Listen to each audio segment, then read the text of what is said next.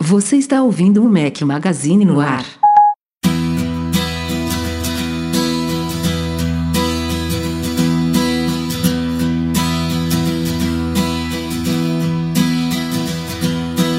Falo de amor à vida. Fala galera do Mac Magazine, bem-vindos ao nosso podcast 206. Estamos hoje ao som de Paulinho Mosca. Obrigado, Edson Ferreira, pela sugestão.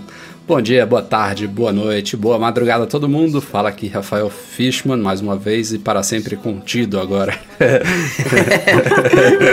Grita que, aí pra você que ver mudança, que meus amigos. Vai, Eduardo, grita, Eduardo não estava aqui semana passada, que já foi nesse esqueminha. É. Boas-vindas de volta, Eduardo Marques. Valeu, obrigado. Bo- Boas-vindas a Lisa, que a gente vai conhecer em breve.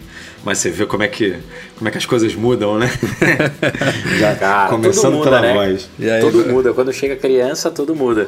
Fala galera, tudo bom? Eu Beleza, posso gritar Breno? porque as minhas filhas já estão grandes, elas não acordam, mesmo dormindo aqui no quarto. Então, boa noite, boa tarde, bom dia, galera. Bem-vindos ao podcast. Cara, não exagera, E- pelo amor de Deus. Peraí, Não, você ainda, não, cara, você ainda tem uma pequena, cara. A Alice ainda é pequena. Mas ela tá no quarto dela, lá do. No, Ah, lá bom. no hemisfério sul da casa, lá no.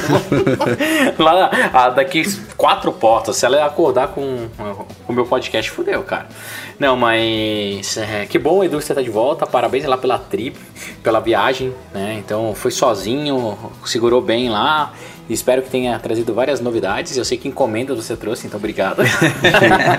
É, estava- estava- E vamos- foi uma semana de climas completamente diferentes, né? Eu trocando fraldas, Eduardo viajando pelo Vale do Silício e Breno babando na Tatibá. Cara, não, velho, a gente vai falar já já, né, sobre isso. Vai. Então, mas antes de babar na Tatibaia, eu tô com muito pó, poeira, quebradeira, barulho Ah, aqui em casa, né? Que tá isso, foda. né? É, tô, tô fazendo uma obrinha aqui. E tem a minha pequena que não é tão pequena assim, mas ela chora de vez em quando, precisa de atenção, tadinha.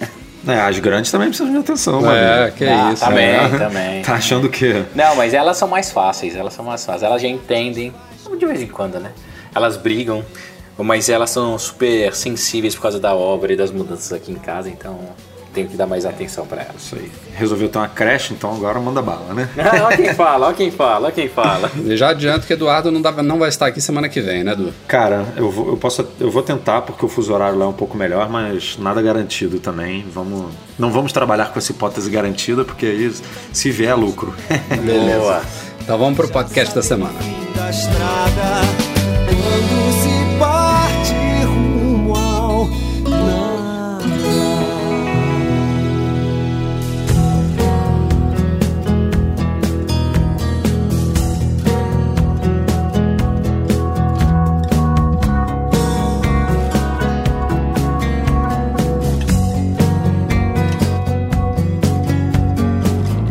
mais nada, temos, é claro, um recadinho da Alura Cursos Online de Tecnologia, que agora é patrocinadora do Mac Magazine no ar. Se você aí ouviu os últimos episódios do nosso podcast, deve saber que eles estão com uma promoção para vocês, todos os nossos queridos ouvintes. Quem quer estudar tecnologia, seja programação para mobile, seja design com Photoshop Illustrator, ou até criação de sites com HTML5 e CSS3, a Alura é a instituição de ensino onde você pode começar tudo isso agora mesmo. Então acessem lá alura.com.br barra promoção, sem acento e sem tio, é, sem cedilha, barra Mac Magazine e conheça lá os 300 ou mais de 300 cursos que eles oferecem na plataforma deles e obtenha também 10% de desconto em todos os planos anuais da Alura. Não vai perder tempo, hein? Cara, é muito curso, cara. Corre lá. do céu. E ó, depois dessa viagem aí, que a gente visitou umas empresinhas lá no, na DevTrip, eu botei na minha cabeça que eu vou fazer um curso básico de programação. E acho que todo mundo deveria fazer o mesmo, hein? Mesmo quem não é desenvolvedor, tem que, tem que abrir um pouquinho aí os horizontes. Não, o que eu falo hoje, já que a gente comentou tanto das nossas pequenas meninas no começo do podcast, é, noção de programação e lógica é importante para todo mundo porque essas crianças de hoje com certeza vão ter isso na escola. Elas vão ter, aprender a cara. programar, vão apre- aprender a fazer as coisas. Então, papai e mamãe, você que não é, pai, que não é pode pai, não é mãe, lá, mas você pode cara, escolher- você pode escolher qualquer profissão, mas isso faz. Isso é importante e é bom para todo mundo, assim, ter um pouco dessa. dessa é, desse conteúdo dentro da gente. Acho que logo logo você entra no currículo escolar, viu? Exato, eu também acho. Eu aposto e torço por isso. A gente vai fazer diferente nesse podcast de hoje. Em vez de a gente deixar os recadinhos da MM Store pro fim, a novidade da semana passada foi tão boa que eu coloquei aqui no comecinho. A gente fez um grande lançamento aí na sexta-feira passada, uma coisa que eu pessoalmente, assim, não que meus sócios, Edu, André, Carlos, não, não estivessem empolgados, mas eu estava muito mais empolgado do que eles há muito tempo. E é muito, é muito legal a gente ter lançado esse projeto. Agora a gente tem uma linha de camisetas exclusivas lá na MM Store. É só o começo isso aí, já, já veio com seis estampas de vez aí para vocês, mas podem ter certeza que isso é só o começo de um grande projeto aí, de um grande desejo meu, sonho que está sendo realizado. Temos camisetas com a marquinha do Hello, tradicional lá do Macintosh 1984. Tem uma camiseta do Mac Magazine com uma barrinha de carregamento. Tem uma do Think Different. Uma de Team Apple, outra do Crazy Ones com o óculos do Steve Jobs e uma da Siri também. Enfim, são seis modelos iniciais de camisetas que a gente tem lá em store.macmagazine.com.br. Cada uma sai por R$ 59,90. A gente tem tamanhos PMG, GG e Breno. É... Falou e você não. O problema do Rafael Quase é que, eu do meu tamanho, isso. mas. o negócio do Rafael é que ele é do meu tamanho, mas ele gosta de usar PP, tipo o Baby Look, sabe? Não, é, não. Rafael. Ó, e fica a dica aí, se você tiver na dúvida entre quais camisetas escolher, se você pegar a partir de três, ainda tem frete grátis aí para todo o Brasil. Então, dê uma passadinha por lá, que a gente tá muito contente aí. E Quanto tempo, né. Rafa? Porra, Quanto tempo que a gente tem Muito pra tempo. tirar Nem isso do papel, cara. cara? Porra. Eu acho que uns 5 anos quase. Demorou, cara, demorou, mas agora veio com tudo, como o Rafa falou aí. E- tá? é. é. só o começo. E fiquem Só ligadinhos. tô triste porque eu não tenho nenhuma ainda aqui em casa. Tô, Eu tô também não. É, eu, preciso- eu nem vou eu comentar, preciso- porque eu, eu, eu- eu sou meu Breno, patinho feio Breno, dessa nem história. eu nem Edu Breno. temos, a gente tá na sua frente, tá? É, é- é assim que Cara, funciona eu- a startup. eu- eu nossa, preciso- loja, nossa loja vai completar três anos em dezembro agora, mas a gente ainda é uma startupzinha. Então a gente precisa agora recuperar o investimento que a gente fez nessa primeira leva e depois, quando a gente tiver um respiro aí, a gente pega umas pra gente. Mas Você sabe o que é digital influencer? Você sabe o que, que é Hum. o cara fa fazer moda? Então, cara, investe nisso, investe nisso. Vou pensar Cara, no eu não lembro caso. do nome, de novo. Isso sempre acontece, a gente vai corrigir, mas eu não lembro o nome do leitor que falou que a gente tem que fazer uma camiseta do Mint in Co lá. E aí a gente vai ter que fazer isso uma homenagem ao Rafael, cara. eu nem vi Cara. esse, cara. a gente vai ter que inventar uma camiseta. Essa eu compro pro Rafael, cara. Pro eu pago Rafa, pra cara. ele várias. Pô, Igual eu gostei, que só uso gostei. camiseta preta, a gente podia dar uma camiseta do Mintico pro Rafael. Essa é tipo. é, Modelo exclusivo Rafael. pô, é muito bom. Pi- piada pronta já, né? E agora sim, vamos entrar nos temas mais quentes da semana no mundo Apple, que é a- o foco aqui do nosso podcast. Começando com o MacBook Pro, que o Breno tem muito pra falar aí, especialmente o modelo com Touch Bar. É, eu já começo com uma má notícia aí. A gente falou aí alguns podcasts atrás, se eu não me engano, isso veio pro podcast, mas no site com certeza a gente cobriu, que o SSD, né, a- a- o drive de armazenamento sólido dos MacBooks Pro novos, aquele modelo de 13 polegadas sem Touch Bar, ele ainda era removível, ou seja, apesar de a Apple usar um SSD proprietário, é, nesses últimos anos todos era um dos poucos componentes que não era soldado à placa lógica, ou seja, se você arrumar de alguma forma esse SSD no formato utilizado pela Apple, é, seja diretamente com a Apple, seja via iFixit, Otherworld Computing, tem, tem alguns lugares nos Estados Unidos que até conseguem esses componentes específicos aí, você poderia trocar seja por algum defeito técnico ou seja pela necessidade de você ampliar a sua, sua capacidade de armazenamento em relação ao que veio de fábrica. E a má notícia é que o modelo com Touch Bar não, não vem com essa possibilidade mais. É basicamente tudo soldado à placa lógica. É uma máquina que, é, segundo a, a própria iFixit falou, ela só tem os parafusos lá na tampa inferior porque em alguns poucos casos a assistência técnica da Apple pode querer acessar o interior da máquina, por exemplo, para trocar bateria, que não é uma tarefa simples, mas é possível de fazer, porque de resto, o que você comprar de fábrica hoje em dia é o que você vai ter para o resto da vida da sua máquina. É, RAM já é assim muitos anos, SSD entra agora, e, e- e a parte interior realmente desse MacBook Pro com Touch Bar, apesar de ele ter sido lançado junto do modelo 100, né, com a, com a- com a fileira lá de teclas tradicionais de função, visualmente por fora eles são praticamente idênticos, mas por dentro são máquinas completamente diferentes. É incrível isso. Preocupa o, o resto, né? Que você comentou aí. A, o- a sua velha história aí da tecla S. Agora na, na Touch Bar, né? Tipo, se você quebrar o Touch ID, vai ter que trocar a Touch Bar toda. Imagina? Com a grana eu que não vai acho- ser um negócio desse. Eu acho que não só isso, mas qualquer coisinha dessa, dessa máquina, é, ela levou a nota 1 de reparabilidade lá. É. né? Então, assim, qualquer coisinha que aconteça, ele com certeza vai ter que trocar a placa lógica inteira, vai ser uma fortuna. Dentro do primeiro ano você está coberto, mas daí é, é recomendação que eu faço. Apesar de eu não seguir, tá? Porque eu sempre troco minhas máquinas, mas eu, eu para esse Mac eu, eu devo fazer. Compra o Apple Care, cara. É uma máquina muito cara. É um investimento alto que você faz.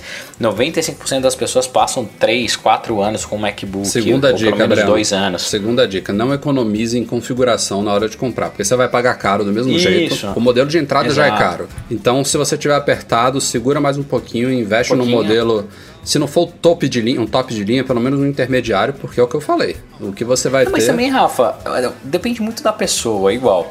Quantas, qual porcentagem das pessoas você acha que precisa de um, um SSD de 2 TB? Não, não, isso aí realmente é fora da Entendeu? curva. É a primeira É, é. vez que a Apple está oferecendo um SSD de 2 TB, mas o modelo de entrada, pra você ter uma ideia, vem com 256. Eu acho muito Não, pouco. sim, é, eu também acho. do- 256 é, eu, é pra eu você já, sofrer. eu já sofro com 512 aqui. Acho que 1 tera é, um- é um- é um- uma boa meta para você viver aí com essa máquina por uns 3 até 5 anos. Então, outra coisa que ah, nessas configurações, no fundo, no fundo, no fundo, não dá muita diferença é processador. Pô, vale mesmo você pagar 200 dólares por 2.7 para 2.9? Isso eu tava conversando com o Edu. Eu não sei nem por que a Apple oferece isso, cara. É muito estranho. É, né? é para os babaca igual eu comprar, mas... Não, não, mas sério mesmo, eu, eu- eu vou trazer essa discussão aqui para até ouvir o que você tem a falar, Breno, porque, tipo, a, a, a Apple costuma oferecer algumas opções de configuração, não só em Macs, mas em iPhones, em iPads, em, em Apple Watch, enfim, são coisas é, claras, né? Ou você vai ter uma carcaça com material diferente, ou você vai ter mais capacidade, ou você eu vai ter uma tela maior. coisas tangíveis, né? São coisas tangíveis que você consegue Então, ta- tatear, você consegue ver, você consegue Eu notar. não consigo acreditar Nossa, que os eu- caras é. ofereçam esse, esse processador com 0.2 GHz a mais só pra, sei lá, pegar uns caras desavisados, ou então gente que, quer, que não se importa em gastar um pouco mais e acha que vai ter uma performance um pouquinho melhor. Porque realmente eu acho que na prática isso deve ser muito, muito difícil de Cara, perceber. eu acho que é in- imperceptível. A única coisa que você percebe é que toda vez que eu. E daí eu vacilei de novo, né? Você comprar na empolgação e tal. É, o problema da ventoinha. O, quando eu, eu compro ele com o clock mais baixo, o padrão, a ventoinha quase não fica ligada, é um Mac gostoso tal. Quando eu, eu compro eles mais potentes, vira e mexe a ventoinha liga. Vira e mexe. Isso eu já notei. E nessa máquina eu cometi o mesmo erro. Fui comprar, daí compra na empolgação, vai lá, sabe, lá mais, mais, mais, mais. Não devia ter feito. É uma coisa que eu não recomendo para as pessoas. Em compensação, eu adoraria que a Apple colocasse 32 GB de RAM no meu Mac. Adoraria, principalmente por causa do, do bendito Chrome, que é o comedor de memória oficial. E mesmo com 32 GB, eu acho que ele ia comer as 32, os 32. Mas falta isso. Fora, é uma máquina super legal, super legal. Eu posso contar os perrengues que eu tô passando de vez em quando tal. É uma máquina que eu tô adorando. Eu- o mais maluco dela é que a Apple mais uma vez conseguiu fazer um- uma coisa que é fantástica. A percepção das pessoas sobre o novo produto é uma coisa incrível. Eu cheguei no escritório com ele, na hora que eu abri, todo mundo olhou falou: Nossa, que animal! Eles voltavam pra mesa e lá no escritório, grande parte, ou 90% das pessoas usam MacBook, olhavam para o deles e viravam pra mim e falavam assim: Nossa, como a Apple conseguiu fazer o meu parecer velho. Isso porque, cara, é um Mac super legal, design animal, tudo ótimo, mas quando você tem um novo do lado e você compara, o seu parece arcaico, assim. Mas é, isso é pela, verdade mesmo. é pela touch bar, você tá falando, né? O, o- Não. o design como um todo. Não, o Não, design cara, como um acho que ele tá- todo, ele tá Rafa, muito fino, cara. Ele tá Ele super tá bonito. fininho demais. Você conseguiu É, ver lá, né, Edu, na viagem? Vive, eles já eles já estão nas mesas das lojas, assim, já estão em exposição normal. é, pode usar, pode brincar, né, já tá para jogo. Uhum. E cara, a, a cor nova A cor nova tá sensacional. com o touch bar tá assim, tá bem, tá bem o, bonito, o, né? o trackpad gigantesco, cara, é super legal. O detalhe da, da caixinha de som um pouquinho mais fina, a borda em volta da, Cara, da out- tela. outra coisa curiosíssima que a des- descobriu lá no teardown deles é que o alto-falante não fica embaixo da grelha, né? Você Não, viu isso? É. É, ali é só Ele, design. sa- ele fica. Sai pela entrada de ar, né, Ele cara? fica na- na- nas extremidades do trackpad, né? No- assim, se você pegar o trackpad e for até o canto da máquina, ele tá ali, abaixo da, da- da- dos furinhos. Doido isso. É, é, o, os furinhos devem ser para ventilação mesmo, para as ventoinhas. É, mas tem, tem vários detalhes nesse Mac, Rafa, que deixa ele mais elegante, assim, tá super bonito mesmo. Mas também tem vários defeitos que estão me matando, me matando. Assim, é, é, posição da touch bar. Eu entendo que a Apple fez tudo. Eu sou um cara gordo, largado. Eu gosto de sentar errado. Não tenho uma posição correta enquanto eu sento. Então eu não sou aquele cara que senta ereto, tal, todo posudo. Eu sento largado. E conclusão, eu não vejo a touch bar. é sério, é sério, cara. Touch bar eu, não- eu não vejo. Você não naquele vejo. esquema deitar na cama com, com o laptop no colo. Isso, não- é. Se- cara, segurando o trackpad com o queixo, assim. Então é, é impossível ver a porra da, da, da touch bar. Outra coisa que me incomodou muito na touch bar, ela não é retina display. Então, Puta, cara, isso que eu ia comentar. Dá- é meio bizarro, né? Dá pra ver, não, assim. não é que é meio bizarro, é bizarro e meio, velho. É, é um negócio ridículo, ridículo, ridículo. Dava pra ser bem melhor Você- a resolução. Muito melhor você Peraí, citação do Breno. Vou botar isso até no post do, do podcast. Não é que é meio bizarro, é bizarro e meio. Mas é bizarro e Vai virar meio. camiseta, pronto. Vale mais uma camiseta. Mas, Rafa, é, todos nós estamos com- acostumados a telas retinas. No seu iPad, no seu iPhone, no Apple Watch, em tudo. Daí os caras me lançam um, um Mac. Sério que é visível assim lá- nos vídeos? Eu não, É. não saquei, não. É, não, o o que acontece é o seguinte, ela tem um contraste legal.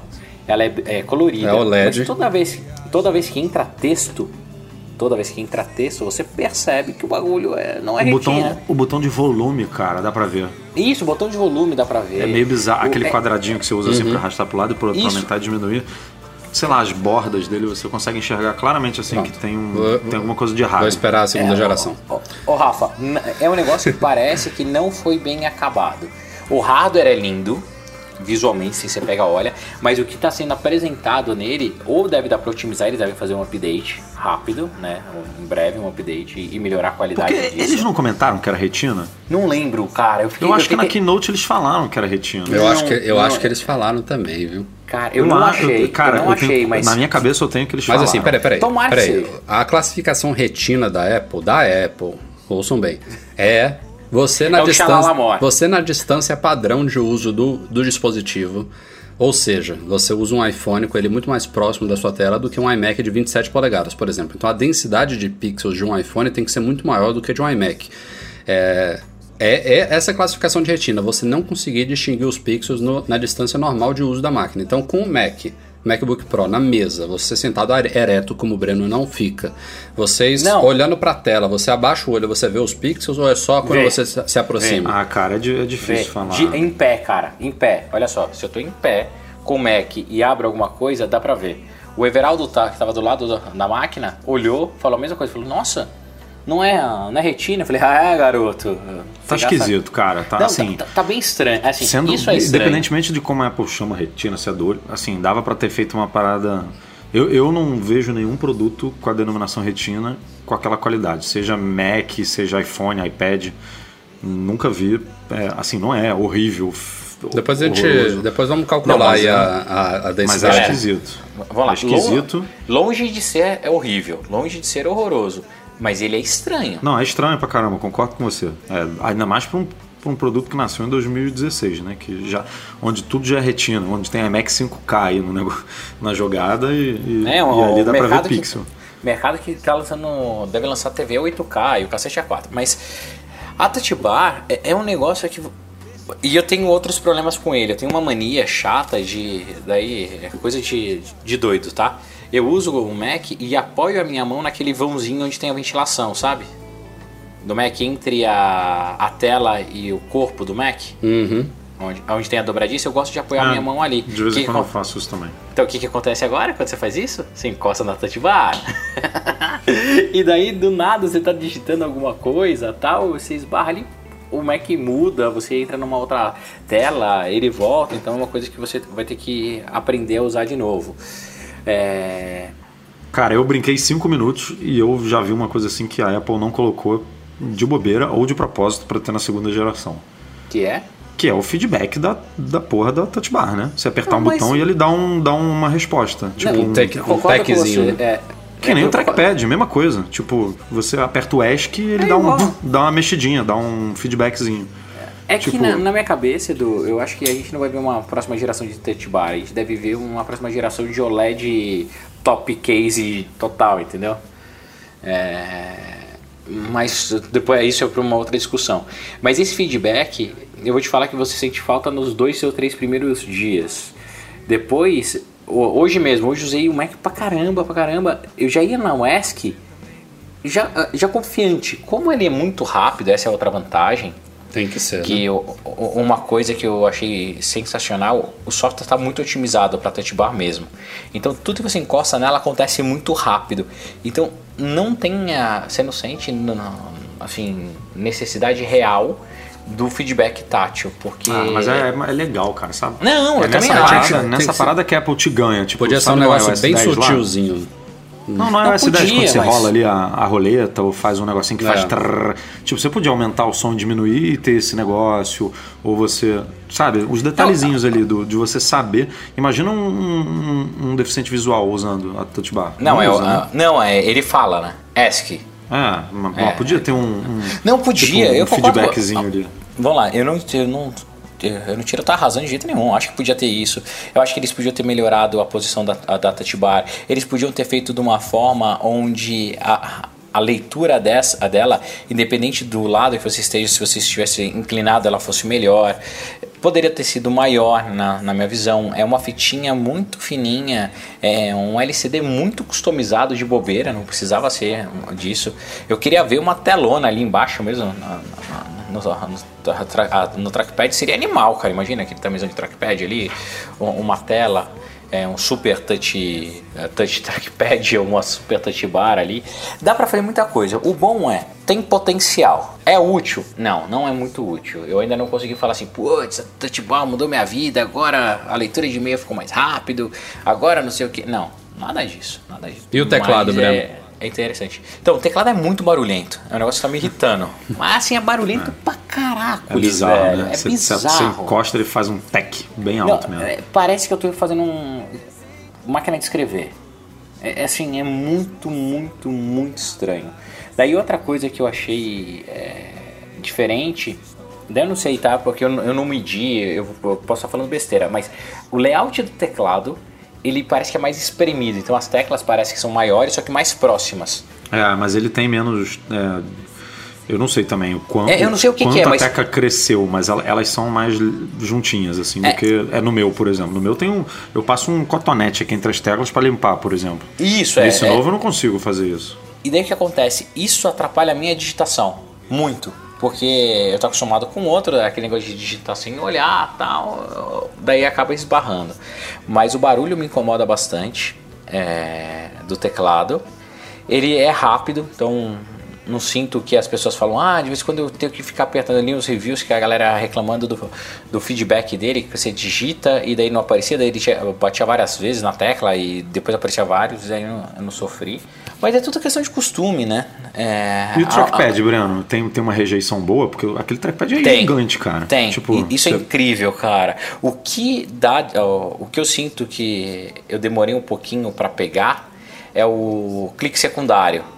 Não sei se, se vocês usam, se vocês vão lá e ativam, sabe? Quando você clica com, como se fosse o botão direito, que ele divide a- trackpad, você Não, eu aperta uso ele dois dedos. Então você usa dois dedos, sabe? Eu também uso dois Eu uso dedos os com dois, toque, né? mas eu uso os dois, é, exato.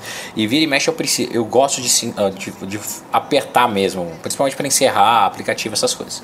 É, ele ele rejeita muito bem, cara, até demais. Que de vez em quando você quer apertar, só que como você tá com a mão apoiada, dele ele ignora. Daí se você aperta mais pro lado esquerdo, ele funciona. Então, também de novo, é só questão de usar. Mas se você estiver digitando com as duas mãos e quiser mover o cursor com o dedão, que eu também faço isso, não sei se vocês fazem, e a sua mão tá apoiada nele, funciona numa boa, você não perde a seleção de nada. Mas para mim, também é outra coisa que tá na minha cabeça, nunca ouvi ninguém falar isso, tá? É coisas da cabeça do gordinho aqui. Eu acho que o tamanho desse, desse trackpad é para acessórios no futuro. A Apple Pencil vai, vai funcionar ali. Cara, ele é, É muito assim. grande mesmo, cara. É, Eu- eu- é. o de 15 polegadas, você olha assim, você fala até. Ô, Rafa. tipo, é desajeitado o negócio, é meio gente- desproporcional. Lá lá na móvel a gente tava fazendo os testes com o time de design. A galera pegou a Apple Pencil. Dá pra brincar numa boa com ele e a touch bar, cara. Você entrava lá no sketch, fazia a seleção de cor pela touch bar, não sei o que, e aí ele desenhava.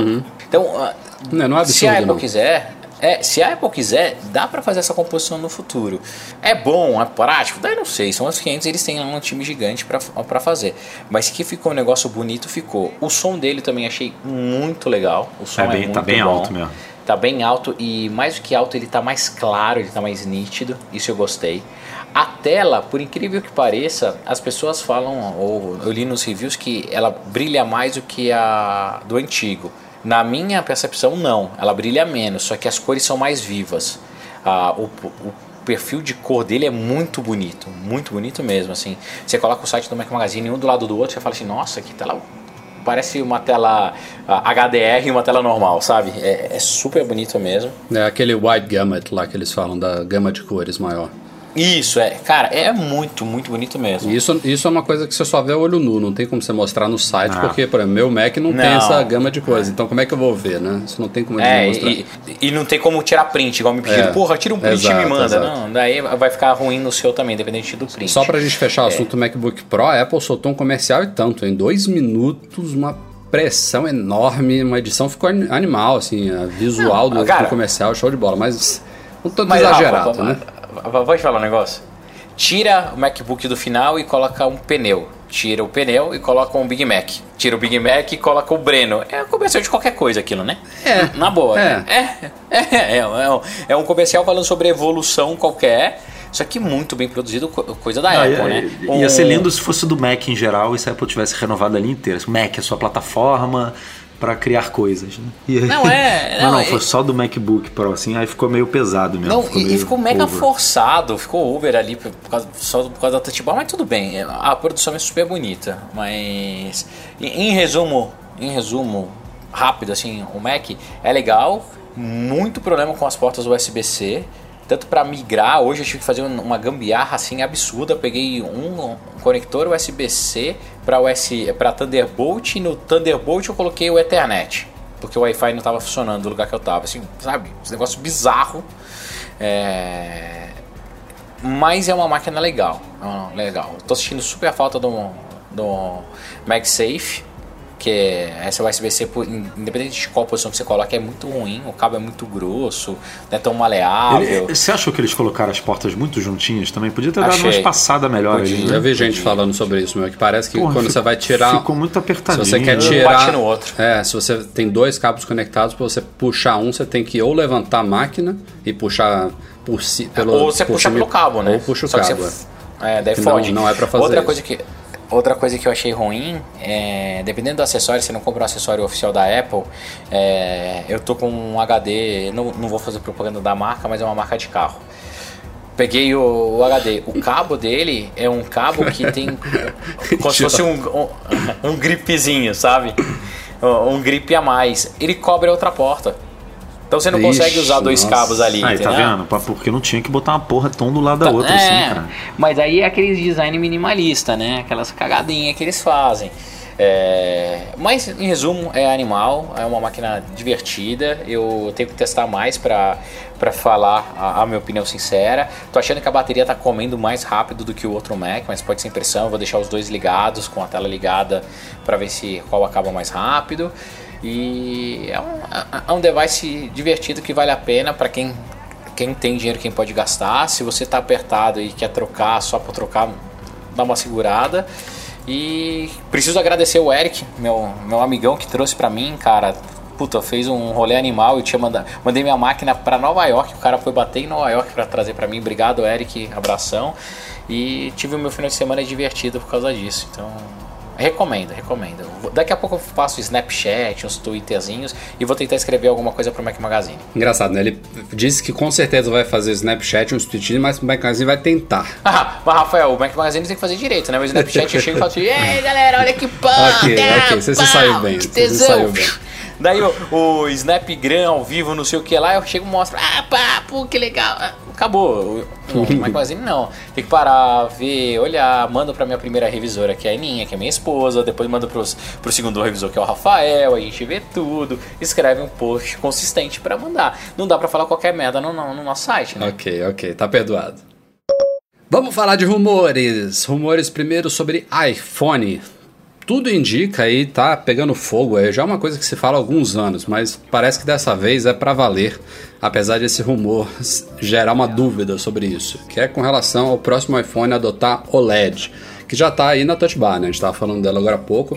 O Apple Watch também, desde a primeira geração, já usa OLED, só para lembrar aí que a Apple já adotou essa tecnologia, só não nos iPhones e nos iPads e nos Macs ainda. E o que o rumor da, da vez fala é que a cadeia de fornecimento dessas telas, que envolve, obviamente, Samsung, envolve Sharp, envolve Japan Display, enfim, tem umas três ou quatro grandes fabricantes de telas aí que fornecem esses componentes para a Apple. Parece que nem todas elas juntas seriam suficientes para abastecer, para atender a demanda que a Apple precisa para o iPhone 7S, iPhone 8, não sei, iPhone é, X décima, décimo ano, sei lá como é que vai ser. É, a, a Anniversary Edition. É, o TAN, né? Na verdade vai ser o, o TAP, 20, 20th Anniversary. Não, 20th não, é o 10, né? 10th Anniversary é iPhone, enfim. É, TAI. Tô, tô, tô mal.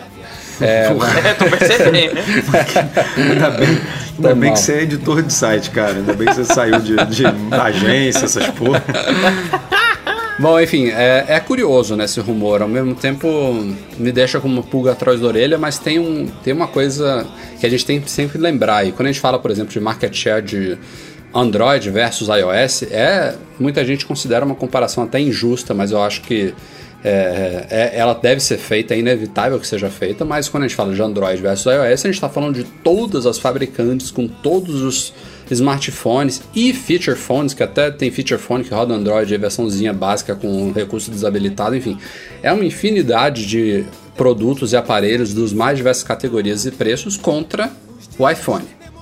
É, e nesse, nesse aspecto o Android dá de lavada. Agora, se a gente pega só smartphones top de linha de Samsung, de Sony, de HTC, de Xiaomi, de. Enfim, pode colocar agora Google Pixel aí.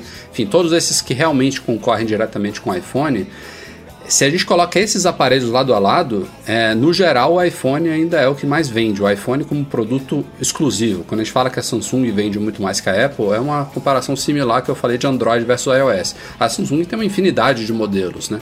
É, o Galaxy S7 e o Note, né, que esse ano nem existe mais, é, são os que... Ela tem a base da pirâmide, não tem como comparar. É, exatamente. Coisa diferente. Mas o iPhone, ele vende como produto único, um modelo específico, ele vende é, no, ao menos nos últimos anos, é o que mais vende. Se a gente pensar só em modelos específicos. E a demanda que a, gente, que a Apple exige para isso, é, e é uma demanda que é, requer muita qualidade lá, os testes deles.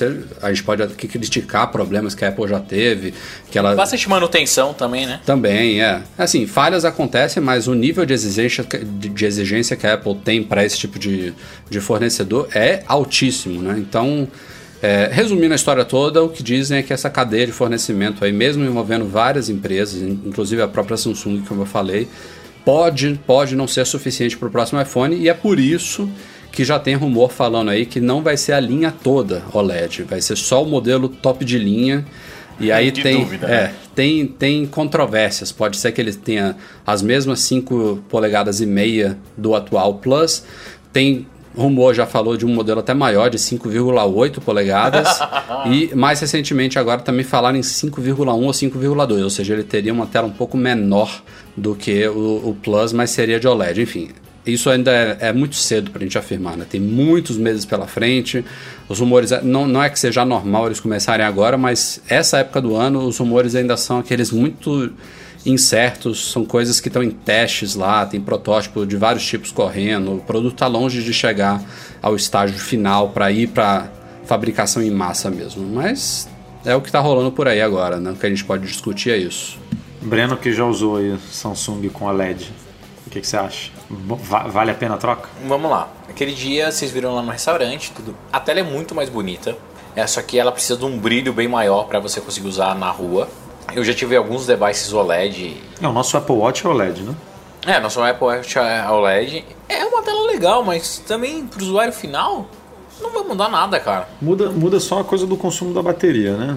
Ah, médio, Mas né, Edu? Porque Também hoje não deve ser tanto, é. É, ho- hoje em dia você deixa o seu telefone muito mais ligado do que stand-by. Então, ah, é, é legal, é um argumento de venda, mas eu ainda acho que a Apple ela só vai conseguir arregaçar de vender, fazer aquele fuzuê de novo, frisson que o iPhone faz, se eles fizerem uma repaginada absurda em design. Daí se a tela vai ser OLED, LCD, PCT, qualquer coisa, não importa. Mas o que ela tem que fazer é revolucionar o design. Então, saiu rumores aí sobre tela flexível de novo com a Apple, não sei. Ela tem que fazer alguma coisa que venha para arregaçar, porque ter mais um ano um telefone muito parecido não vai vender e a, a galera vai cair matando em cima da Apple, né? Uma coisa que eu acho que vai fazer diferença quando ela fizer esse pulo aí, que também é, envolve aquele rumor do fim do- dos botões, né? De uma tela ocupando mais, uma, uma, uma parte maior, Mais espaço. frontal. Eu acho que vai ser a primeira vez em muitos anos que o que vai mudar é a parte frontal do iPhone, né? Porque a gente viu aí mudanças significativas nas laterais e traseiras, desde o salto do 3GS para o 4, do 4S para o 5, do 5S para o 6, enfim, os iPhones eles mudaram bem, mas foram nas laterais, no formato dele e na traseira. Se você olhar esses iPhones todos, tirando a diferença de tamanho de tela pela frente, praticamente não mudou nada. Eu acho que é esse iPhone aí que deve vir com uma mudança mais significativa nisso. Até Mas Rafa, você acha que eles vão tirar realmente o botão ou vão fazer igual o botão do 7? Porque todas as pessoas de maior idade que eu vi usando o 7, no começo, quando o telefone está desligado, ficam desesperadas. Daí depois que ele liga, Cara, mas é uma aflição, né? Apertar esse botão com o telefone desligado. depois que Parece ele coisa liga, do que, tem um- capeta, malandro. O negócio não se mexe. que liga e aperta, vê que tem o feedback delas ficam mais tranquilas. Mas o que ajuda é aquela bordinha, aquele rebaixadinho ajuda. Será que a Apple vai fazer um telefone 100%, 100 liso mesmo? Não, eu, eu acho que talvez ainda até tenha isso, mas sobre a tela, entendeu, Breno? Um, um, um, um, um baixo, um baixo relevozinho sutil no próprio vidro com a tela passando por trás, entendeu? Já, já rolou mocap mais ou menos disso. Ah, Não mas sei- daí vai ficar. Daí vai ficar na frente da tela, cara. Não, não sei. Não É, sei. Mas, não sei. Ah, mas, mas vamos ver. Mas eu concordo Vamos contigo ver. que tem que ter alguma alguma coisa realmente visual, física que indique que aquele, porque é o botão principal, né? Não é, o- Uhum. é, o, é, é o método de você voltar para home, né? Não é na toa que eles chamam botão de início, né? Botão home. É, é, é como restartar. Você tá perdido no iPhone, você sabe que se você apertar aquele botão ali, você É o botão de segurança. Você começa tudo de novo, exatamente. Então, qualquer mexida que a Apple fizer nele é muito, é muito delicada, né? Eu acho que esse ano é o que você falou. Se o iPhone está desligado, pode causar uma certa estranheza, mas as pessoas usando. Eu, eu- se- tem, tem algumas pessoas que você pode passar esse iPhone que ele- a pessoa pode até perceber que tem alguma diferença ali, mas se você não explicar exatamente o que está acontecendo, pode ser que ela nem, nem se toque que Nem- não é o botão é. físico, né? Foi, foi bem feito essa, essa transição aí agora. Mas tem outro rumor aí, né, na parada essa Qual? semana. E esse é. Qual? Esse é quente, não é de iPhone, não. Então, eu posso falar um de iPhone que eu li hoje? Diga lá antes Eu da gente mudar. Diga. É, é, é, parece que isso vai ser uma patente aonde a porta Lightning é, faz uma fusão com a USB-C. Hum. E que os conectores são compatíveis, então você vai poder usar na mesma porta os dois cabos. Nossa, mas o, o Lightning é até menor do que o USB-C. É, fisicamente. Sim, Estranho. Não, mas dá, dá pra encaixar. E daí o- um menino lá do, do trabalho me mandou, depois eu vou dividir com vocês. Mas será que isso não seria uma transição animal da Apple? É. Já pensou o próximo iPhone ele aceita Lightning ou USB-C? Eu, eu Ele acho. é compatível com eu- os dois cabos. Eu só acho, eu não vejo a, a curto prazo a Apple abandonando o controle que ela tem sobre o programa lá Made for iPhone, que depende do Lightning, né? Todo o licenciamento de acessórios e tudo mais que ela fatura em cima disso e também permite ter aquele controle de qualidade e tal de acessórios, principalmente coisas que envolvem bateria, recarga e tal. Eu não, não vejo ela abandonando esse controle, não. Não é só pela escolha da porta de ter um conector proprietário, é mais por isso mesmo. Mas pra gente, eu acho que pro, pro usuário final, se fosse tudo USB-C, né, pensando dois, três anos à frente, né, seria show de bola. Vamos ver. Vamos Mas pro outro rumor então. Vamos, vamos. Esse outro, esse outro é quente. Primeiro que ele vem de Mark Gurman, que é o garoto que era do 925 Mac, tá na Nossa, Bloomberg. que susto, achei que era do Menticudo, cara. Cui. ele tá lá na Bloomberg já tem alguns meses. O cara tem fontes muito quentes, então é até difícil da gente falar que isso não vai acontecer, apesar de que ainda assim é um rumor.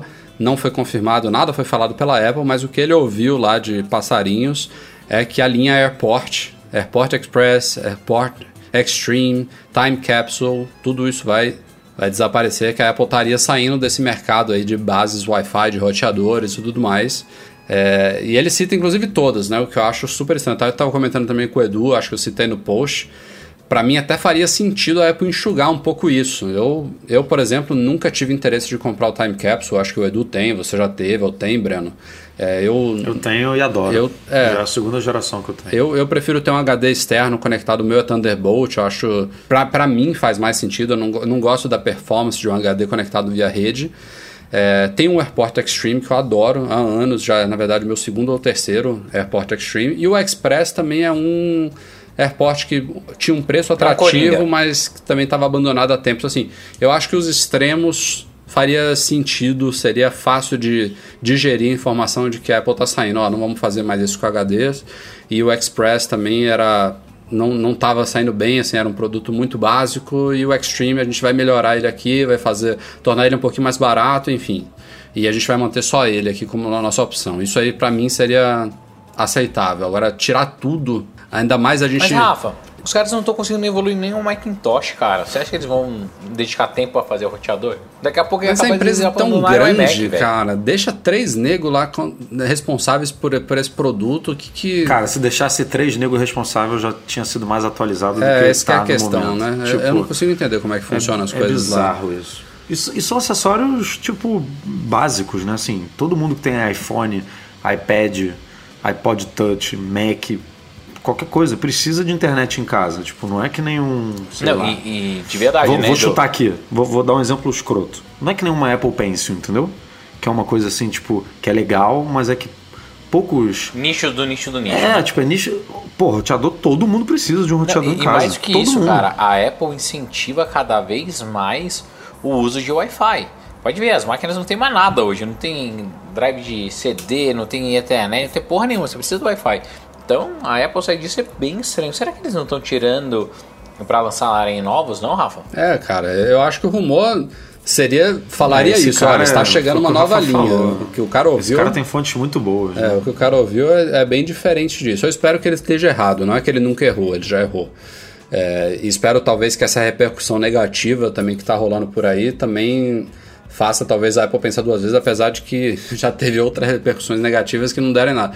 Mas, assim, não, Mas é- ela não tá é- caminhando, né, cara? O display também ela abandonou. É. Pô, eu até comentei com você que o display é mais nicho ainda, tudo bem. Mas a gente, na Dev Trip agora, que a gente visitou várias empresas, cara, o pessoal ficou impressionado com a quantidade de tela. Não é iMac, não, é tela. Thunderbolt Display. display. Que tem nas empresas americanas. Tipo, todo mundo tem. Todo mundo. E a Apple jogou fora assim, esse mercado, porque se ela lança um display novo, não vou dizer que todas as empresas vão jogar tudo fora e comprar o novo. Não, mas, cara, ia vender muito, assim, principalmente no mercado corporativo. E ela, tipo, ah, beleza, não, não, me interessa. Assim, Então, é, isso, isso tem ela também. tá fugindo de uns mercados que não dá pra entender. Mas, assim. cara, eu- agora eu vou jogar uma provocação aqui. Não é que eu concorde com isso, não. Eu também tô achando muito estranho, não, não gosto desse caminho, apesar de que eu nunca comprei um display da Apple. Achei muito, acho lindos e caríssimos demais pro meu bolso. O AirPort, eu tenho consciência de que no mercado existem roteadores melhores do que o da Apple, inclusive, mas o design dela e a facilidade de configuração e instalação são imbatíveis. Assim, eu acho que faz sentido, como a gente tá falando aqui, a Apple tá caminhando pro mundo wireless, né? Caminhando não, a gente já vive no mundo wireless, mas a Apple tá forçando isso ainda mais. E ela tirar o acessório justamente que viabiliza isso é muito estranho. Mas a provocação que eu quero jogar é a seguinte: o pessoal tem vira e mexe falado que a Apple tá se perdendo, que agora tem muito produto, que o foco tá desaparecendo, que ela tá voltando a ser aquela época, aquela Apple até 1997, quando o Steve Jobs voltou, né? Esse, essa eliminação de alguns produtos, alguma linha de produtos, não é justamente o caminho para voltar a ter um pouco mais de foco? Não é? Ah, eu, acho que a confusão não é na É quantidade isso. de produto, é na- nas é na linhas, sub. entendeu? Isso, é na É sub. nas linhas. Tipo, você ter iPad 2 e iPad, iPad Mini 2 e iPad Mini 4. É ter, tipo, sei lá, iPhone- iPhone, SE, Se- iPhone 6S, que é igual ao SE, é. mas só muda a tela. Daí Isso que iPhone é a 7, daqui a confusão. pouco o 7 Plus, 7 Plus e depois o 7 e qualquer coisa no meio. Eu não, Na eu não- minha eu não- eu não cabeça- acho, eu não acho errado ela ter uma opçãozinha de display, quer dizer, uma não, é duas, do- vai lá, dois, dois tamanhos, um de 24, um de 27, um de 27, um de 30, sei Não, lá. Dois roteadorzinhos ali, um com HD dentro. É, ofereceu ali o básico pra galera. O que eu sempre achei mais fantástico da Apple, Rafa, e eu lembro como se fosse hoje, a primeira vez que eu entrei lá na Apple Store, a primeira Apple que eu tive o prazer de ir foi na Quinta Avenida.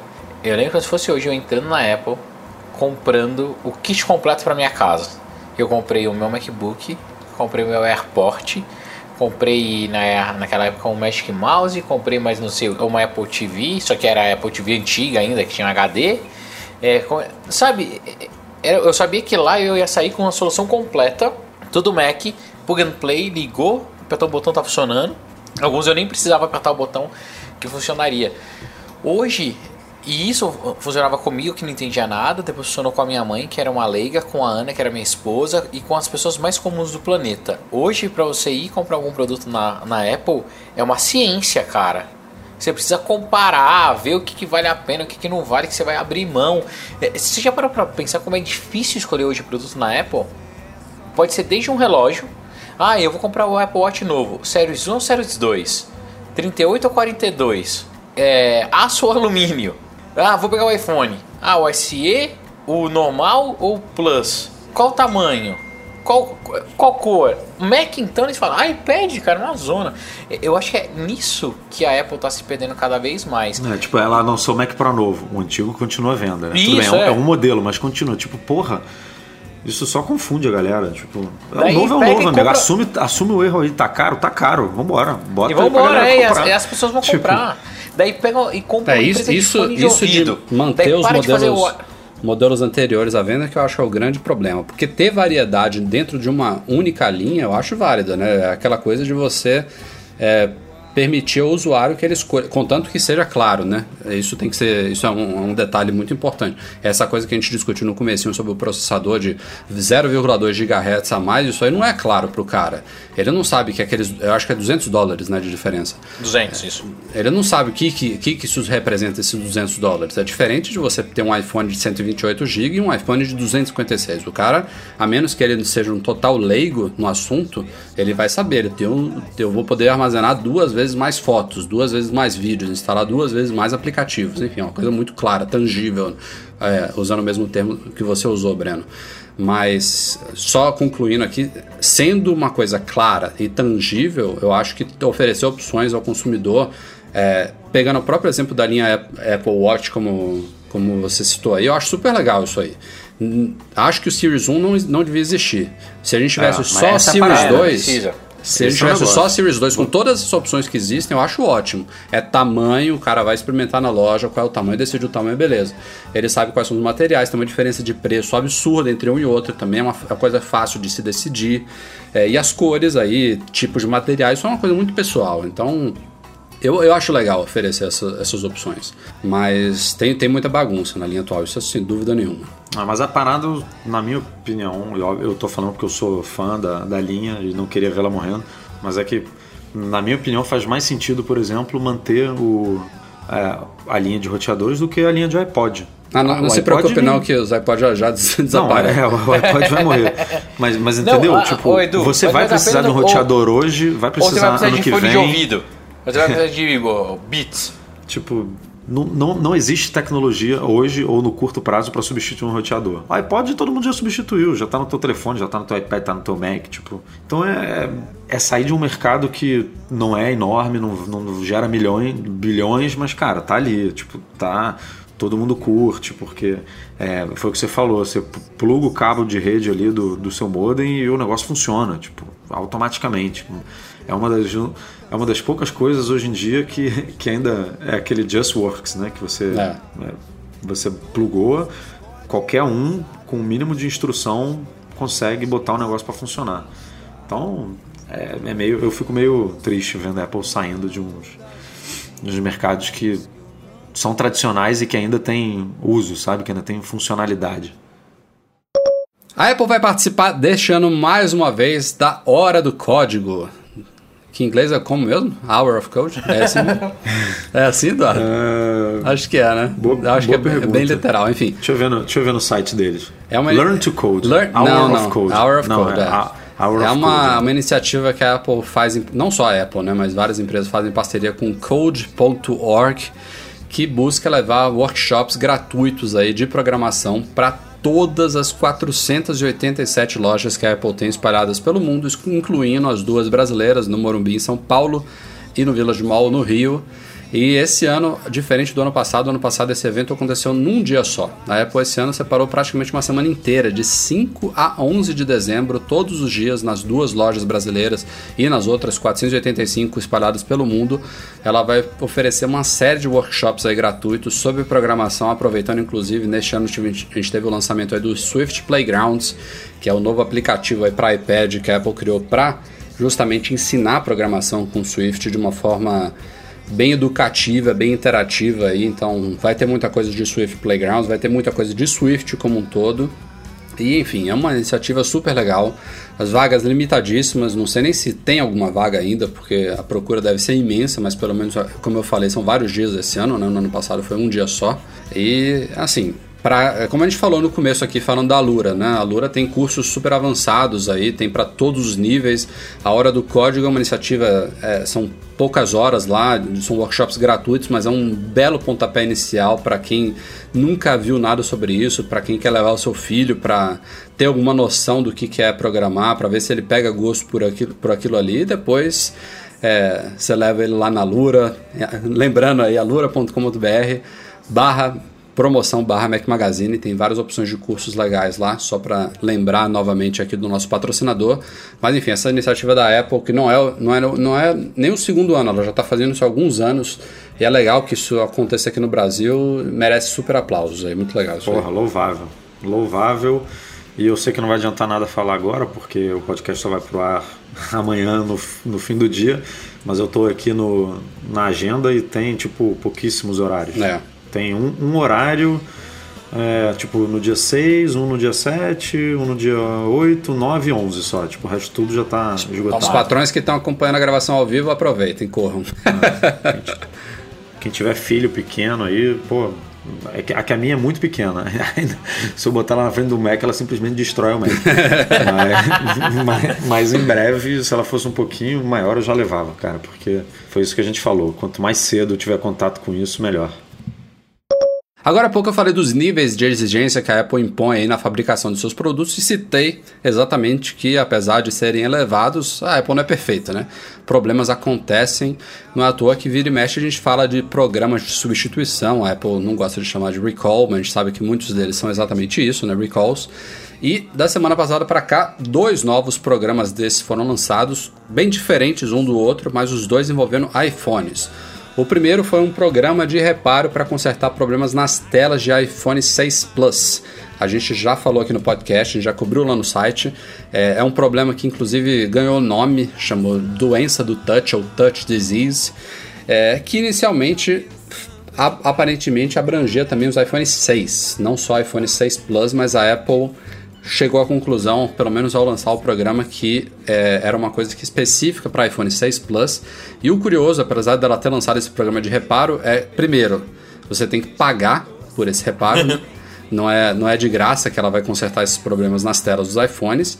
É, segundo, como eu falei, o iPhone 6 está fora, é, é, só iPhone 6 Plus. E terceiro, ela não admitiu que tem um erro, de não, que tem um defeito é, no, no, produto em si. Ela cita lá. Até mesmo que se ela fizesse isso, ela teria que pagar, né? Não poderia cobrar de você, é, né? Tem isso, é. Ela diz especificamente na página do programa que é um defeito que se apresenta após múltiplas sucessivas quedas do iPhone, né? Então ele não pode estar, por exemplo, com a tela toda rachada, estilhaçada, que isso não, não, não, não torna apto, elegível ao programa de reparo. Mas mesmo não tendo um dano assim visual é, no, no aparelho em si, é, que essas quedas sucessivas podem causar esse problema interno e fazer a tela ter flickering, ter algumas partes escuras, piscando e tudo mais.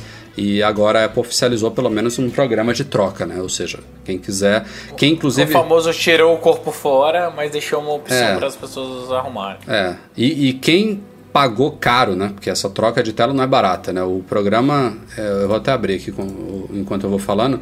O programa ele tem um, um valor, mas é um valor muito abaixo do que a Apple cobra normalmente para trocar uma tela defeituosa. Então, quem há meses, enfim, teve, sofreu com esse problema aí e fez a troca paga, né? Quem gastou bastante para fazer essa troca vai poder solicitar o reembolso para a Apple da diferença em relação ao valor do programa que eu abri aqui agora. Ele não é, não é barato também, tá? São 800 reais no Brasil ou 150 dólares nos Estados Unidos. Mas ainda assim é menos do que quem já consertou pagando é, deve ter gastado. E a Apple vai pagar aí esse, essa diferença. E o programa começa no dia 2 de dezembro, tá? Não corram ainda. É, vai ter tempo suficiente é para aparelhos com até 5 anos depois da data original de compra. Todos esses são elegíveis, contanto, como eu falei, que não estejam com a tela destruída. É, mas é a partir de 2 de dezembro no mundo inteiro, inclusive no Brasil. E o segundo programa que ela lançou nessa semana é um programa para troca de baterias de iPhone 6S. Aqui de novo, ficou um pouco confuso lá na página do programa se engloba ou não o iPhone 6S Plus, aparentemente não. É só iPhone 6S e é bem limitado. É, a Apple fala especificamente que são iPhone 6S fabricados entre setembro e outubro de 2015, ou seja, primeiro- os primeiros lotes de iPhone 6S, dois meses ap- apenas. É, que é aquele, aquele problema que a gente já falou também múltiplas vezes aqui, que engloba muito mais iPhones do que só 6S. É, tem iPhone 5S com esse problema, tem iPhone 6 com esse problema. Seis. É, de desligar. era o que mais dava, cara. É, de 6 dava muito. De desligar inesperadamente antes, obviamente, da bateria acabar, né? Então a Apple, de Vai com novo. 20%. É, às vezes até mais. Né? que- Quem nunca teve um iPhone que morria com 20%? Pois é. Mas ela reconheceu esse problema só nos iPhones 6S, especificamente esses fabricados em setembro e outubro de 2015. É, e aí, assim, aí, nesse caso, sim, se o aparelho foi elegível, é, tiver nesse, nesses seriais aí que estão dentro do programa, a troca da bateria é gratuita em qualquer loja ou centro de serviço autorizado Apple aí. É, então esse realmente é mais um recall, né, Breno, do que o outro. Sim, sim. É. Ah, Deve ficar claro que a Apple assumiu um erro e, e tá fazendo de graça. Importante você ter a opção, mas que ela podia ampliar pelo menos pro 6, ela podia, porque o 6 tinha muito esse problema, cara. Nossa, como eu sofri. E já que a gente está falando de defeitos, brechas e tal em iPhone, essa semana também pintaram duas novas vulnerabilidades aí que a Apple deve correr para corrigir no iOS. E o curioso é que ambas elas não afetam só as últimas versões. Inclusive, afeta uma delas afeta desde o iOS 7, se eu não me engano, e a outra desde o iOS 5. Pasmem. É, inclusive, eu acho também que ambas ainda funcionam no iOS 10.2 Beta 3, que é a última versão beta do iOS 10.2 que nem foi lançado ainda. Ou seja, problema grave, problemas abrangentes aí que podem inclusive fazer a Apple atualizar versões antigas do iOS que já tinham sido abandonadas. Vamos ver se ela vai fazer isso. Mas a primeira brecha é uma daquelas clássicas de você fazer uma combinação de coisas aí na tela bloqueada do iPhone e conseguir acessar coisas que na teoria só estariam acessíveis se você tivesse a senha ou Touch ID. No caso, você consegue acessar fotos, contatos e mensagens de qualquer iPhone. É, e aí, a único, único requerimento para essa brecha conseguir ser executada é que a Siri esteja ativada na tela bloqueada. É, com ela bloqueada, você recebe uma ligação, parece, você envia uma mensagem personalizada, depois você usa a Siri para ativar o voiceover, enfim, uma baita gambiarra, assim. Não é uma coisa muito difícil de você fazer, mas não, também não é simples zona. E depois disso tudo, esse processo todo aí de alguns passos, você consegue ver as fotos que estão no aparelho, acessar mensagens da lista de contatos e tudo mais. Enfim, é, Rafa, será que né, com essa brecha que eles roubam e desativam o iCloud ou as coisas? Porque ele, ele consegue pegar, fazer isso, entra no site, pede ah, o segundo código via SMS e destrava. Você leu o artigo que o. Acho que é Renato Marinho o nome dele. Ele escreveu pra gente sobre isso? É, então, ele, ele, ele chegou a outro, um outro caminho, né? Eu acho que essa brecha facilitaria. Não, não sei se os bandidos já teriam acesso a essa, esse conhecimento assim tão antecipadamente. Só agora que isso bombou aí online. Pode ser que sim, mas eu acho que a investigação que o Renato fez lá naquele artigo que a gente publicou que bombou lá no site faz mais sentido pensando no, no que os caras fazem para conseguir desbloquear esses iClouds aí. Mas Posso falar uma coisa sobre o artigo? Ele ficou excelente, super detalhado, mas a gente podia colocar ele em áudio. porque é, Não, porque é, é sério, ele ficou num artigo grande, extenso, então você precisava se dedicar muito tempo para ler. Se a gente tivesse uma versão dele em áudio e distribuísse, seria muito bom. Então fica uma, uma dica. Quem que escreveu mesmo? é Renato Marinho, um leitor É, que trabalha com que trabalha com segurança, tava até ali depois a, a build dele e achei É, super legal. ele é pesquisador de segurança, Cara, ficou, ficou, ficou muito 10, muito 10 mesmo, parabéns. E a segunda brecha, isso a gente falou hoje, na verdade, essa não permite invadir o iPhone nem nada disso, é uma coisa que parece mais com aquela sequência de caracteres árabes. Você lembra do ano passado, se não me engano? Dessa vez é um vídeo, é um arquivo MP4 corrompido aí, que se você enviar também para qualquer iPhone, desde o iOS 5, é, inclusive outros aparelhos de outras plataformas, viu? não só iPhone. É, você abre esse vídeo, tem assim, uns 5 segundinhos, você consegue ver o vídeo inteiro, você sai do vídeo, você começa a usar o iPhone de novo e aos poucos ele vai ficando muito lento até que ele congela de vez. E aí só você dando um hard reset aí, segurando os botões para ele reiniciar e depois tudo volta ao normal. Ou seja, é mais um pé no saco mesmo. Você tocou no seu? Não, Rafa? pra quê? Vou perder tempo. Toca, cara, isso foi legal. Eu peguei esse vídeo e mandei pro Michel, né? pro Michel Duarte. E daí, o iPhone 7 não tem mais botão home. E como dar o hard reset nele? A galera desesperada, cara, eu rolando de rir, rolando de rir. Quem acompanha nosso canal do YouTube já sabe como dar hard reset no iPhone 7, tá? Nem, nem explica. Fala, pro- não, vai lá É. no YouTube e vê, por Inclusive, favor. eu tô- pra gente ganhar um, tô devendo- ganhar um view aí, por favor. É, tô, que a gente tô precisa. devendo novos vídeos, hein? Já tem um bom tempinho que não sai nada. Vou tentar fazer essa semana. Retomar aí, que a gente não pode perder o fio da meada, não. Bom, a gente falou da MM Store no comecinho, então agora vamos direto aos e-mails enviados para noar.macmagazine.com.br. Selecionamos quatro aqui nessa semana, começando com Carlos Gabriel Luxinger. Quero comprar um app na loja americana e para isso preciso de gift card, certo? Encontrei vários posts a respeito, porém muitos antigos. Qual o meio mais seguro e que vocês indicam? Pai, você deu sorte. É. Né? Ah, é, deu Cara, sorte. sorte grande, sorte grande. Carlos, primeiro, a, a, a forma mais fácil, claro, eu devo falar aqui de você comprar um gift card é ir para os Estados Unidos, né? Se você tiver alguém que possa comprar lá para você, tem qualquer loja de conveniência, qualquer CVS, qualquer farmácia, enfim, tem uns totens lá com gift card de todas as lojas possíveis e imagináveis. O americano ama esse tipo de coisa. Você consegue comprar em qualquer lugar, inclusive, obviamente, em qualquer Apple Store. Isso é muito simples. Mas aqui no Brasil, a gente está com uma parceria aí, tem uma campanha rodando lá no Mac Magazine da Rupave, ou Rupave, enfim, não sei como é que fala, mas se escreve rupave.com. É uma empresa que vende esses gift cards de forma totalmente legal, integrada às lojas online, obviamente também englobando iTunes e App Store. É, e você faz essa compra online, você pode pagar no boleto, no cartão e tudo mais, em poucos minutos ou poucas horas, dependendo da demanda, da demanda você recebe o seu gift card por e-mail, você pode resgatar lá na loja. Eu testei antes da gente começar a veiculação lá no Mac, no Mac Magazine, funciona super bem. É, enfim, recomendado, recomendadíssimo para quem quer gift cards de Apple, tem também de PlayStation, né, do, de, de outras lojas, Google Play. Tem Xbox, Google Play, Nintendo.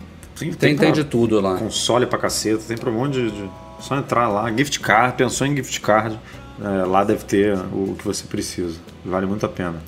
Obviamente, foi o que o Rafa falou, né? O- É um serviço, né? Você não vai pagar o mesmo valor que alguém comprar nos Estados Unidos. Sim, sim, mas claro. você vai receber em minutos no seu e-mail e vai poder usar. Então vale muito a pena.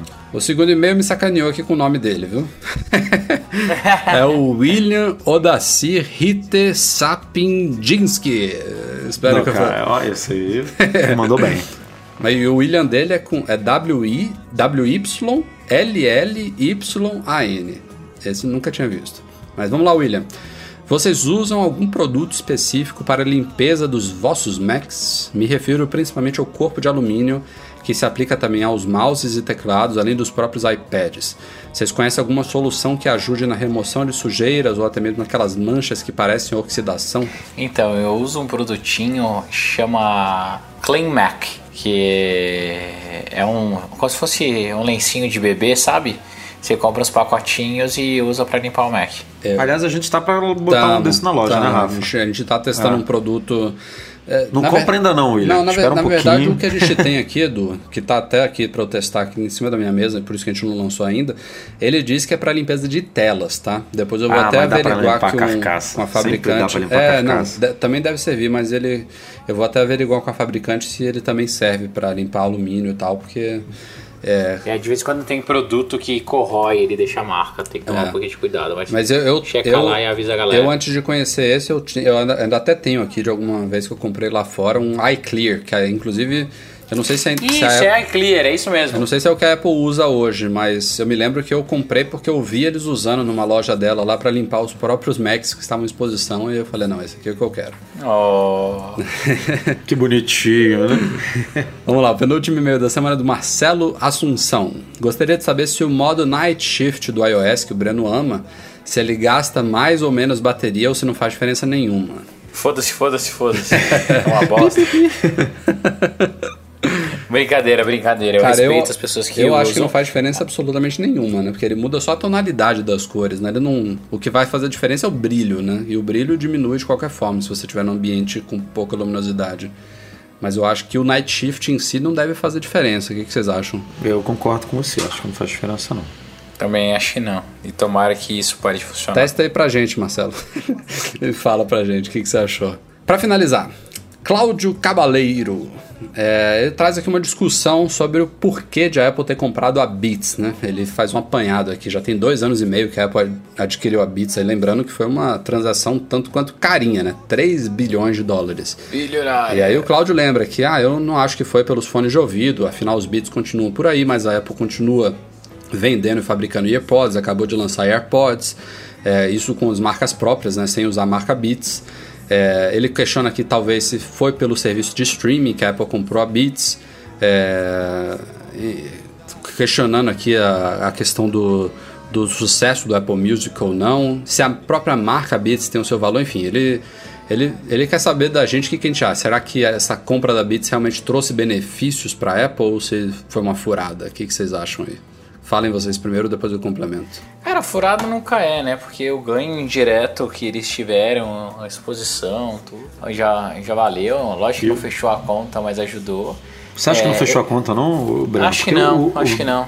Acho que Parece que o- os fones da Beats é, vendem papo de, sei lá, né, bilhão ano. Então, É, mas aí eu não sei quanto que é a margem de contribuição, tem que dar uma lida lá no relatório dele direito para ver se fechou a conta ou não. Mas eu- o que eu acho que a Apple mais ganhou foi contato com as grandes operadoras, com as, as grandes gravadoras para fazer seu sistema de música que hoje é o Apple Music. Então, para mim, esse foi o grande a grande aposta. A Apple ela queria mesmo pivotar e quer se tornar uma empresa de, de serviço. É, e o Beats Music para essa estratégia dela era para a estratégia dela era super importante e acabou virando Apple Music. Tá aí, a galera tá usando, tá gostando e faz frente ao Spotify. Mas a linha de hardware, mesmo não sei quanto é importante para Apple não. A minha opinião é que todos esses aspectos que a gente cita quando tenta entender a, a aquisição, é, eles soltos não justificariam ela. Ou seja, se a Beats só tivesse fones, não valeria a compra. Se a Beats só tivesse o Beats Music, também não valeria a compra. Eu acho que foi o conjunto do poder da marca, que tinha, tem muito a ver com a Apple, essa coisa fashion, essa coisa jovial, de design bacana. A linha de fones, que apesar de ser questionável aí, polêmica, questão de qualidade Ah, e Mac- tal, de promessa. O iPhone menos, né? Mas o Mac também é questionável pra caramba, né? Tem sempre alguém falando Pois que, é. que é mais design do que máquina. Que... É, continuando aqui, o Beats Music foi importantíssimo, acho que talvez seja um dos mais importantes nessa história toda, e não é só pelo serviço em si, que a Apple deve ter usado muito da estrutura dele, mas pela ideia da curadoria musical, é, do- de boa parte da coisa que já estava pronta, e como você falou, Breno, de contratos com gravadoras, mas principalmente também tem um quarto ponto que é Jimmy Iovine, Dr. Dre, Trent Reznor, esses caras que vieram lá da- do time executivo da Beats para Apple, principalmente o Jimmy, ele é um cara que a gente já viu que em Keynote ele é péssimo, o cara não tem uma carisma, não, não, não banda bem em apresentações públicas, mas ele tem uma influência no mercado musical é, de negociações de contatos, não só de gravadoras, de produtoras, mas com os próprios artistas, que eu acho que foi valiosíssimo para a Apple. Então, é esse conjunto todo aí, na minha opinião. Não, não, acho que foi válido para a Apple e acho que a gente ainda vai ver coisas surgindo disso aí.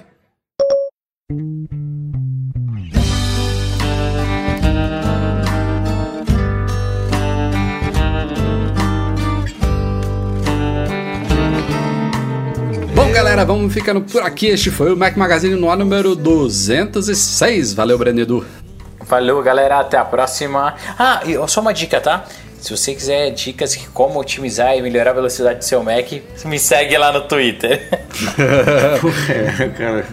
Só o Breno mesmo, né, cara? Meu Deus do céu. É, tem uma do Finder especial, né, Breno? Tem uma do Finder especial. Cara, desculpa, galera, pela trollada, mas é que eu não aguentei. Eu recebia tantas vezes, tantas vezes que eu falei, ah, deixa eu dar uma sacaneadinha. E o mais engraçado foi a quantidade de pessoas que fizeram, cara. Foi, foi divertido, eu dei muita risada. O meu sábado de manhã foi divertido. Não se preocupe, não. Você manchou sua credibilidade, agora você não consegue mais fazer isso com ninguém. Um abraço especial para. Isso aí, galera. Até semana que vem, é, né? com certeza. E fica aquele abraço especial, galera do Patreon, especialmente nossos patrões Ouro, Leonardo Fialho, Rogério Vieira e a nova patrona do Mac Magazine, Valentina Lima. Valeu aos três, oh, especialmente. Belo nome, hein, Valentina? É, belo nome. Gostei. Homônima da filha do Edu. Obrigado a todo mundo que nos apoia por lá. Também um abraço para Eduardo Garcia, nosso editor do podcast. E nosso agradecimento a todo mundo que deu um joinha lá no SoundCloud, compartilhar, der um review, cinco estrelas lá no Influence Store para o nosso podcast. É muito importante. Valeu, galera. A gente vai ficando por aqui. Até a semana que vem. Tchau, tchau.